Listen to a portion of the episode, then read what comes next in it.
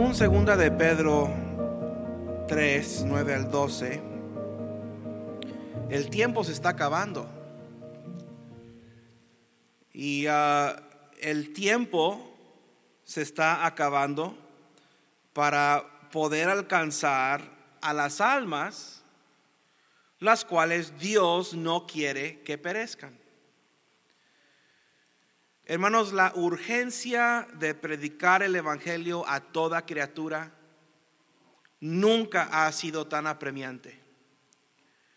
Nunca en la historia de la iglesia hemos visto una necesidad tan profunda o una tarea tan enorme. Estamos viviendo en los postreros días los eventos del mundo en cuanto a lo político, lo social, lo moral, nos indican que estamos viviendo en días muy parecidos a los días de Noé. Mire Mateo 24. Mateo capítulo 24 del 37 al 39.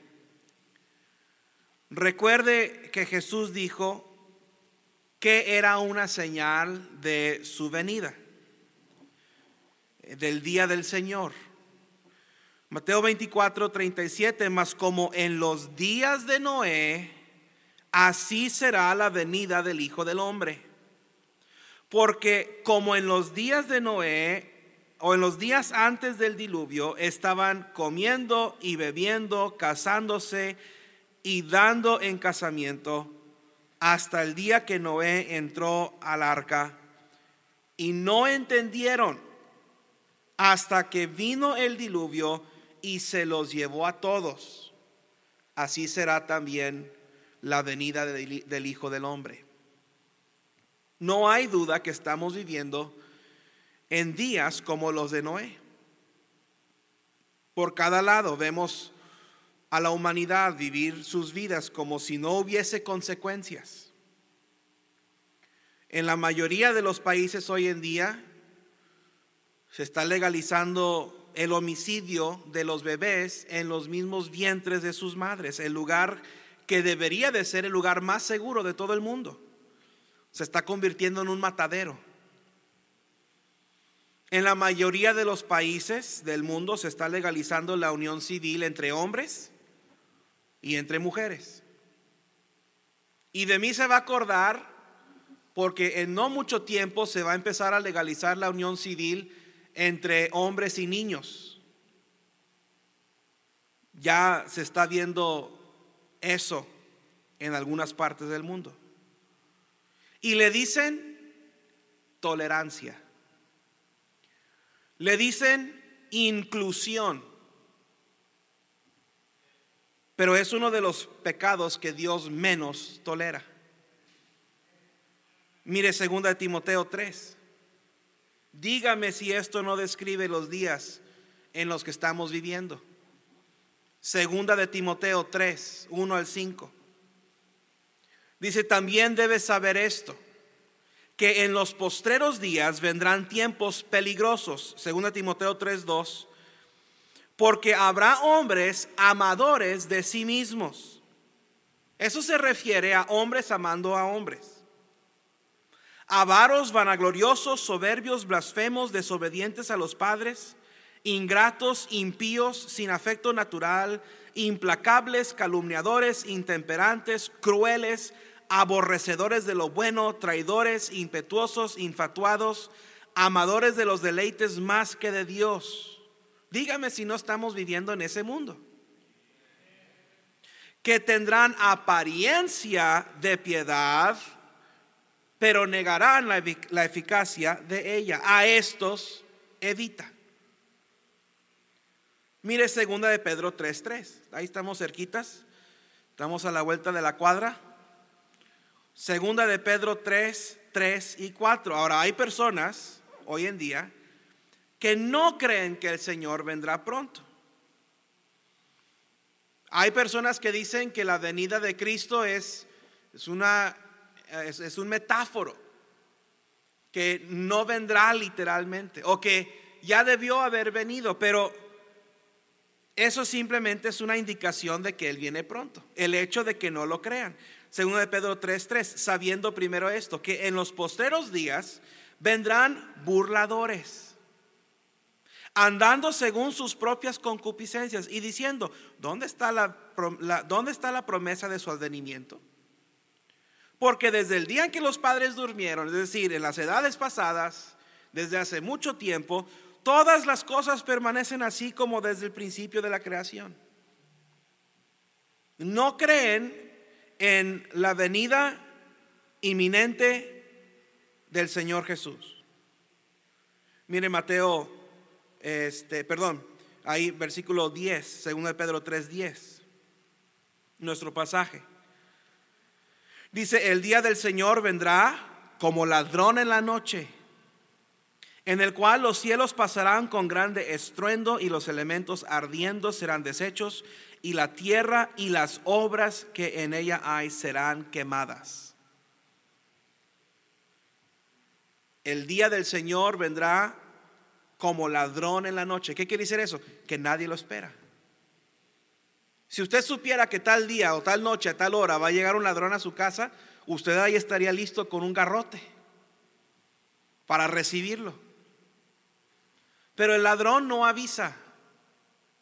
Y cuando el Señor Jesús venga y se robe de la tierra a los que somos de Él, Él no va a avisar. Mire Mateo 28, 18, disculpe que le haga que vea tanta Biblia, pero como usted no lee la Biblia, tenemos que desquitarlo aquí en el culto. Mateo 28, 18 al 20. Ahora, la, la verdad, hermanos, lo que está sucediendo es que se, se, está atacando, perdón, se está acabando el tiempo para que nosotros, para que la iglesia del Nuevo Testamento pueda lograr cumplir con la gran comisión que se nos ha dado. El tiempo se está acabando. Mateo 28, el Señor Jesús nos encomendó esto Dice, toda potestad me es dada en el cielo y en la tierra. Por tanto, id y haced discípulos a todas las naciones, bautizándolos en el nombre del Padre y del Hijo y del Espíritu Santo, enseñándoles que guarden todas las cosas que os he mandado. Y he aquí, yo estoy con vosotros todos los días hasta el fin del mundo. Amén. Ahora, puesto que el tiempo se nos ha dado ah, eh, esta comisión y puesto que el tiempo se está acabando, y puesto que el Señor no quiere que ninguno perezca, la responsabilidad de alcanzar a cada uno cae sobre nosotros. Es nuestra responsabilidad ir a decirles a los que están dentro de nuestro alcance y es nuestra responsabilidad proveer para que otros vayan a decirles a los que están fuera de nuestro alcance acerca de la muerte, sepultura y resurrección del Señor Jesucristo. Aunque este mundo nunca ha estado en problemas tan serios y nunca se ha visto pecado como el que reina en el mundo el día de hoy. La humanidad está hambrienta. La gente quiere el Evangelio. Esta semana pasada me, llamó un hombre que vive en Estados Unidos, es mexicano, se fue para allá hace 40 años y me llama, me dice, pastor, hay una necesidad tan grande allá en mi pueblo en Oaxaca, quiero regalar un terreno para que pongan una iglesia. Y e-, ese es el número tres este año, de gente que dice, en tal lugar hay que poner una iglesia. ¿Por qué? Porque hay una necesidad tan grande. Los cristianos, lejos de doblar las manos y decir, bueno, ya ganamos a los que tuvimos que ganar y ya son salvos los que tienen que ser salvos. Hermanos, tenemos que alcanzar a más gente. La gente tiene hambre, la gente quiere saber. Usted cuando entrega el folleto, ese folletito en la parte de atrás viene en mi número de celular. Cada semana recibo mensajes, recibo llamadas. Me dieron este folletito, quiero saber más, explíquemelo. Yo quiero ir al cielo. La gente está hambrienta, la gente quiere saber. Y hay países donde los cristianos nunca hubiéramos imaginado poder entrar, que se están abriendo al Evangelio. Hay regiones del mundo a donde ni un misionero ha ido, que están listos para recibir a los que han de ir. Países comunistas, Cuba recientemente se está abriendo. En Rusia están permitiendo ahora entrar misioneros. En China, en Corea, en países islámicos, en Arabia Saudita, en Líbano, en Siria, en Irak. Hay misioneros ahora en esos lugares, regiones antes incomunicados se están alcanzando por misioneros como Víctor Gallo y otros misioneros mexicanos. Hace 25 años los misioneros mexicanos solamente iban a, países donde se hablaba español. Pero ahora hay hombres que están yendo a lugares que nunca nos imaginábamos que íbamos a poder ir. Y Dios está obrando a través de iglesias en México, de iglesias como esta, para alcanzar al mundo con el Evangelio. Pero hay un problema.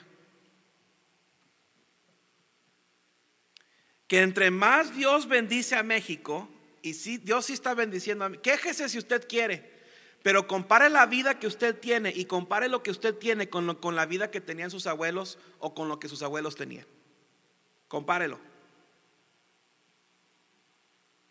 Y entre más Dios bendice a México y entre más Dios bendice a iglesias mexicanas y a cristianos mexicanos, más los cristianos mexicanos se están afanando por las cosas del mundo que por las cosas de Dios. Dios ha bendecido este país. Critique si usted quiere la corrupción. Si hay corrupción, en todo país hay corrupción. Hable de la crisis si usted quiere. Pero México está mucho mejor ahora que hace 50 años. Y México está mucho mejor que algunos de nuestros países vecinos. Si no me cree, mire todos los inmigrantes que pasan por aquí y los que se quedan. Gente matándose para vivir en donde usted vive y tener el trabajo que usted tiene. Yo doy gracias a Dios por México. Doy gracias a Dios que nací en este país. Doy gracias a Dios que mis hijos nacieron en este país. Pero temo por México. Que así como Dios bendijo naciones en el pasado que se preocupaban por enviar el Evangelio al mundo, naciones como Estados Unidos, como Inglaterra,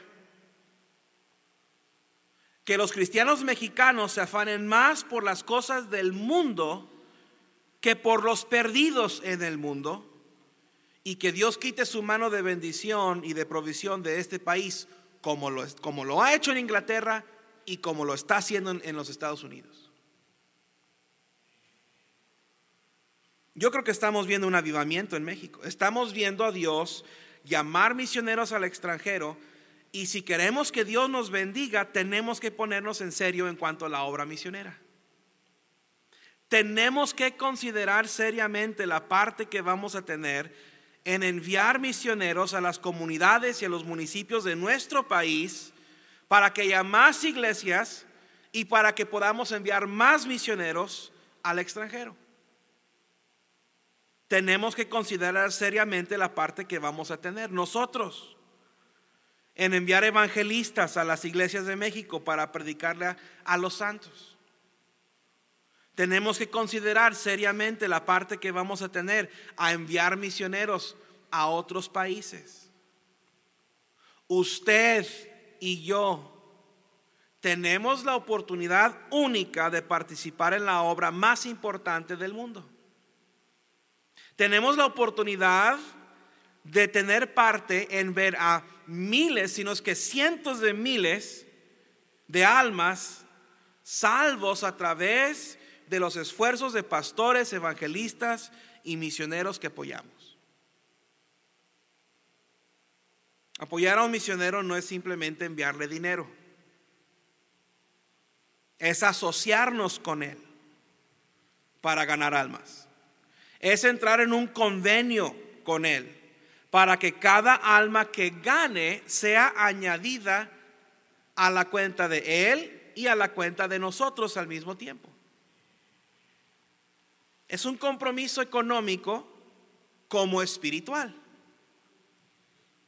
Es sostener la soga apoyándolo financieramente y a través de la oración para que pueda llegar y permanecer en el lugar que haya sido llamado por Dios. Y cada peso que usted da para la obra misionera en esta iglesia se invierte en los ministerios de misioneros que ganan almas, entre, entre todos, miles de almas al año alrededor del mundo. Y lo que invertimos no se ve y no se aprecia aquí. Por eso para algunos es difícil dar para la obra misionera. Porque no vemos el resultado de la obra misionera en esta iglesia. Pero Dios no retarda su promesa. Y la promesa es la salvación de las almas. La promesa es que el que no conoce a Cristo recibirá el Evangelio, llegando algún día un misionero a su ciudad o a su pueblo para darle las, buenas nuevas de la salvación. Y aunque no veamos el resultado de la obra misionera aquí en nuestras bancas, entre nosotros, hermano, qué día tan gozoso cuando lleguemos al cielo y conozcamos a la gente que fueron salvas porque nosotros invertimos en el ministerio de un misionero. Cuando damos nuestra ofrenda misionera promesa de fe, estamos participando en la promesa que Dios no retarda. Quiero darles algo a todos. Los ujieres tienen la tarjeta. Ayúdenme más ujieres. Cada persona quiero que reciba una de estas tarjetas. Cada persona, cada persona. No, no, no excluya a ninguno. Quiero que cada uno de ustedes reciba una de estas tarjetas.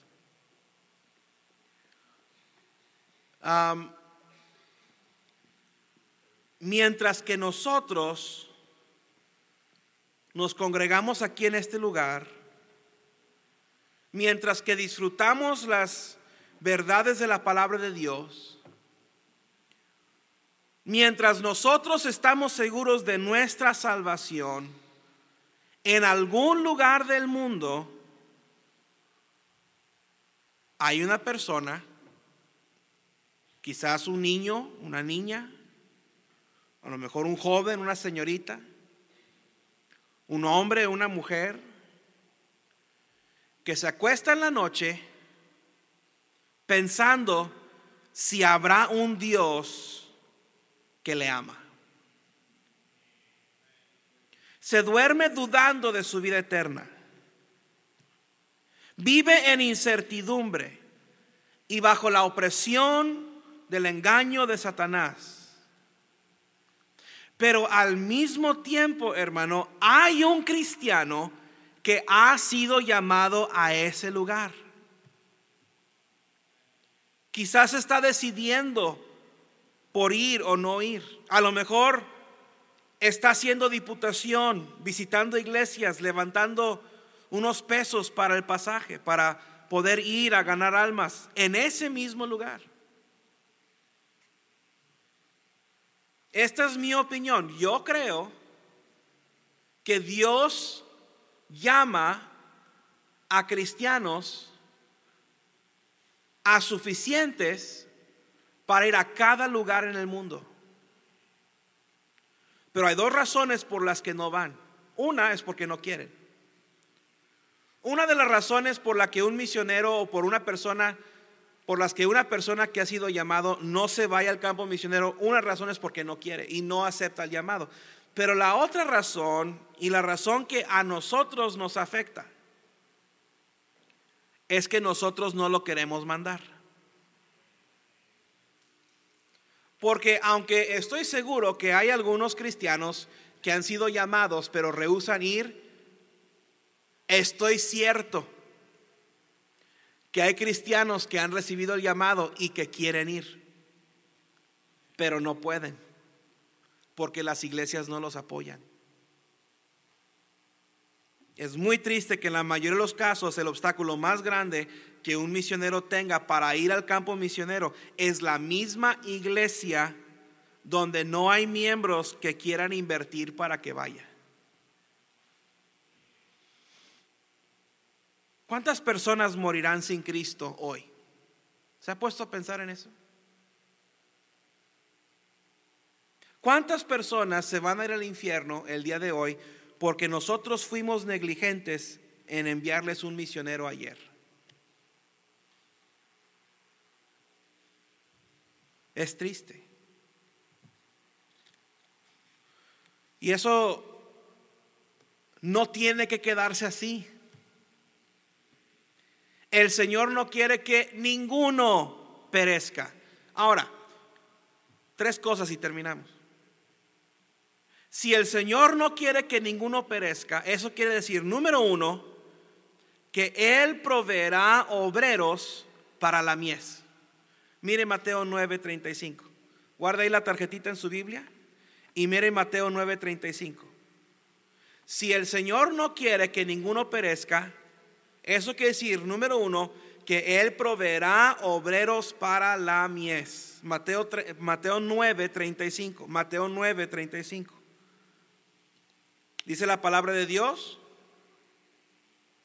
Recorría Jesús todas las ciudades y aldeas, enseñando en las sinagogas de ellos y predicando el evangelio del reino y sanando toda enfermedad y toda dolencia en el pueblo. Y al ver las multitudes, tuvo compasión de ellas, versículo 36, porque estaban desamparadas y dispersas como ovejas que no tienen pastor. Entonces dijo a sus discípulos, a la verdad, la mies es mucha, mas los obreros pocos. Rogad pues al Señor de la mies que envíe obreros a su mies. Si nosotros oramos por obreros para la mies, Él enviará obreros a la mies. Si rogamos por misioneros, Él llamará misioneros. ¿Por qué? Porque es su voluntad. Y cuando pedimos algo de acuerdo a la voluntad de Dios, Él lo hará. Si el Señor no quiere que ninguno perezca, entonces número uno, Él proveerá obreros para la mies. Y si hay obreros. Y si el Señor no quiere que ninguno perezca, eso quiere decir número dos, que Él proveerá iglesias para capacitarlos. Mire Efesios 4. Si el Señor no quiere que ninguno perezca, entonces eso quiere decir que Él proveerá iglesias que pueda capacitar a los obreros que Él enviará a la mies. Efesios 4, 11. Y Él mismo, el Señor Jesús, constituyó a unos apóstoles, a otros profetas, a otros evangelistas, a otros pastores y maestros, a fin de perfeccionar a los santos para la obra del ministerio, para la edificación del cuerpo de Cristo ¿Sabe usted que ha habido una explosión en México de institutos bíblicos? Hace 30 años había uno o dos. Pero hoy casi en cada estado hay institutos bíblicos que están capacitando obreros para la mies. En nuestra iglesia tenemos un ministerio que capacita obreros para la mies. Entonces, si el Señor no quiere que ninguno perezca, número uno, Él proveerá obreros para la mies. Y número dos, proveerá iglesias que los capaciten.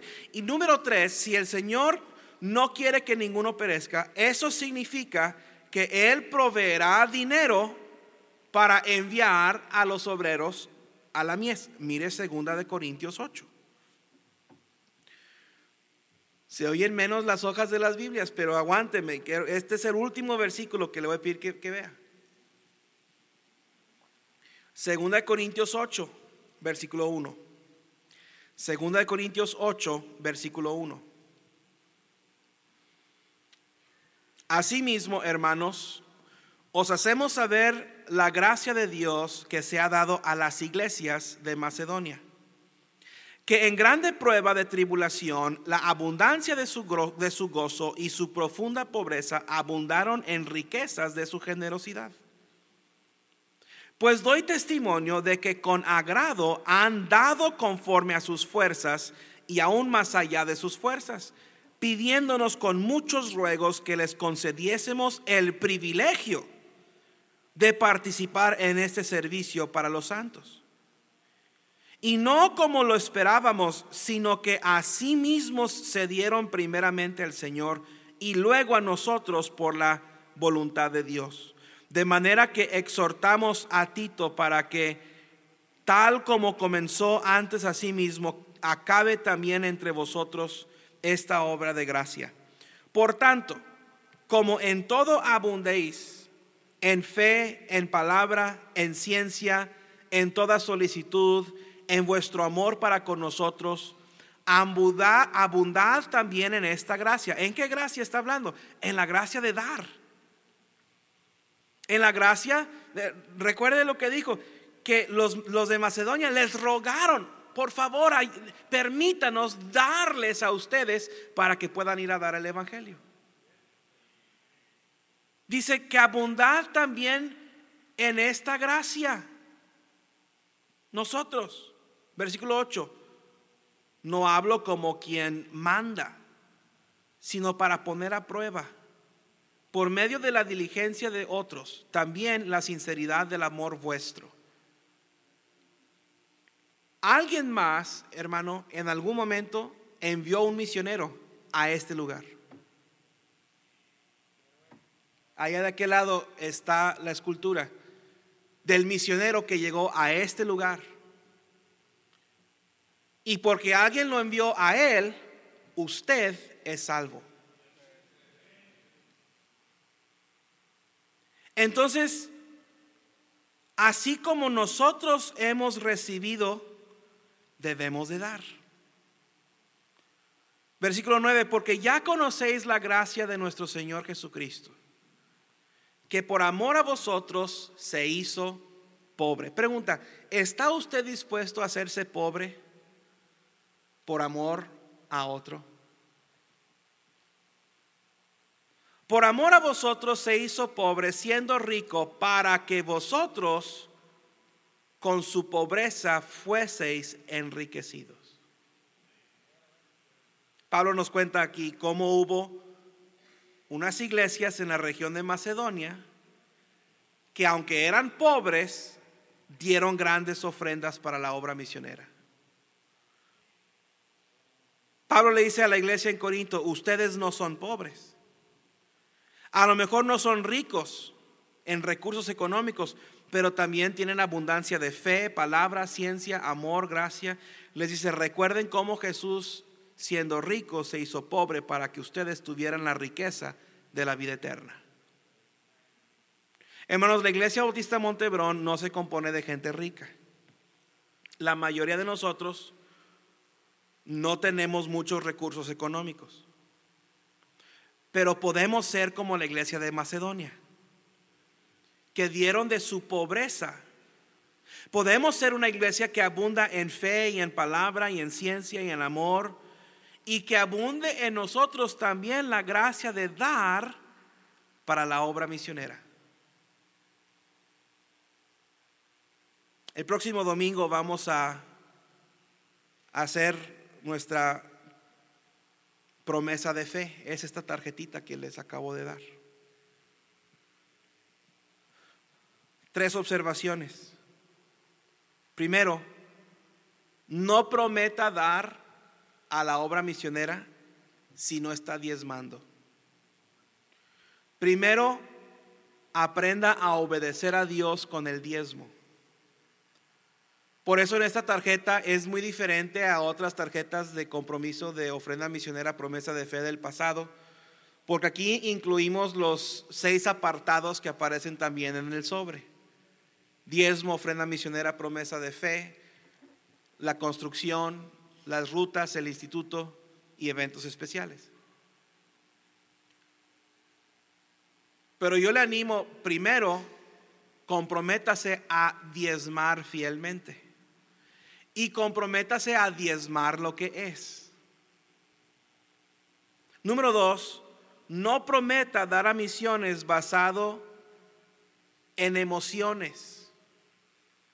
Por eso les doy esta tarjeta desde una semana antes, porque quiero que esta semana usted esté orando acerca de lo que Dios quiere que usted haga para la obra misionera.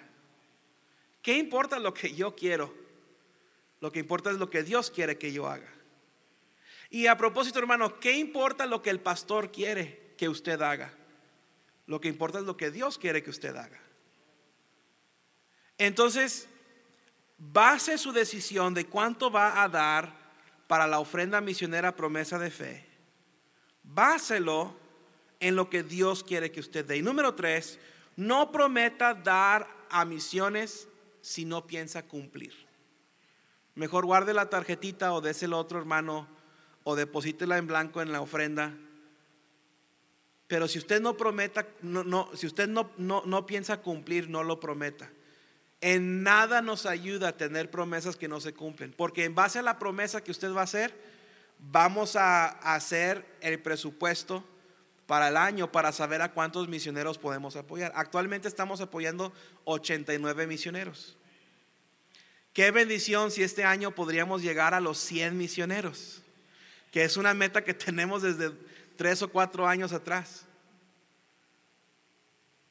Pero si usted va a prometer, cumpla con su promesa.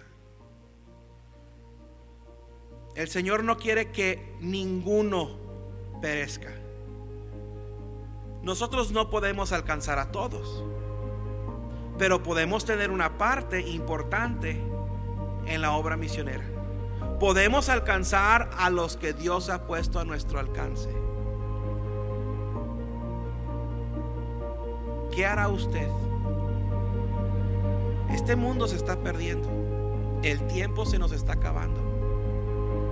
¿Qué parte tendrá usted en alcanzar las almas con el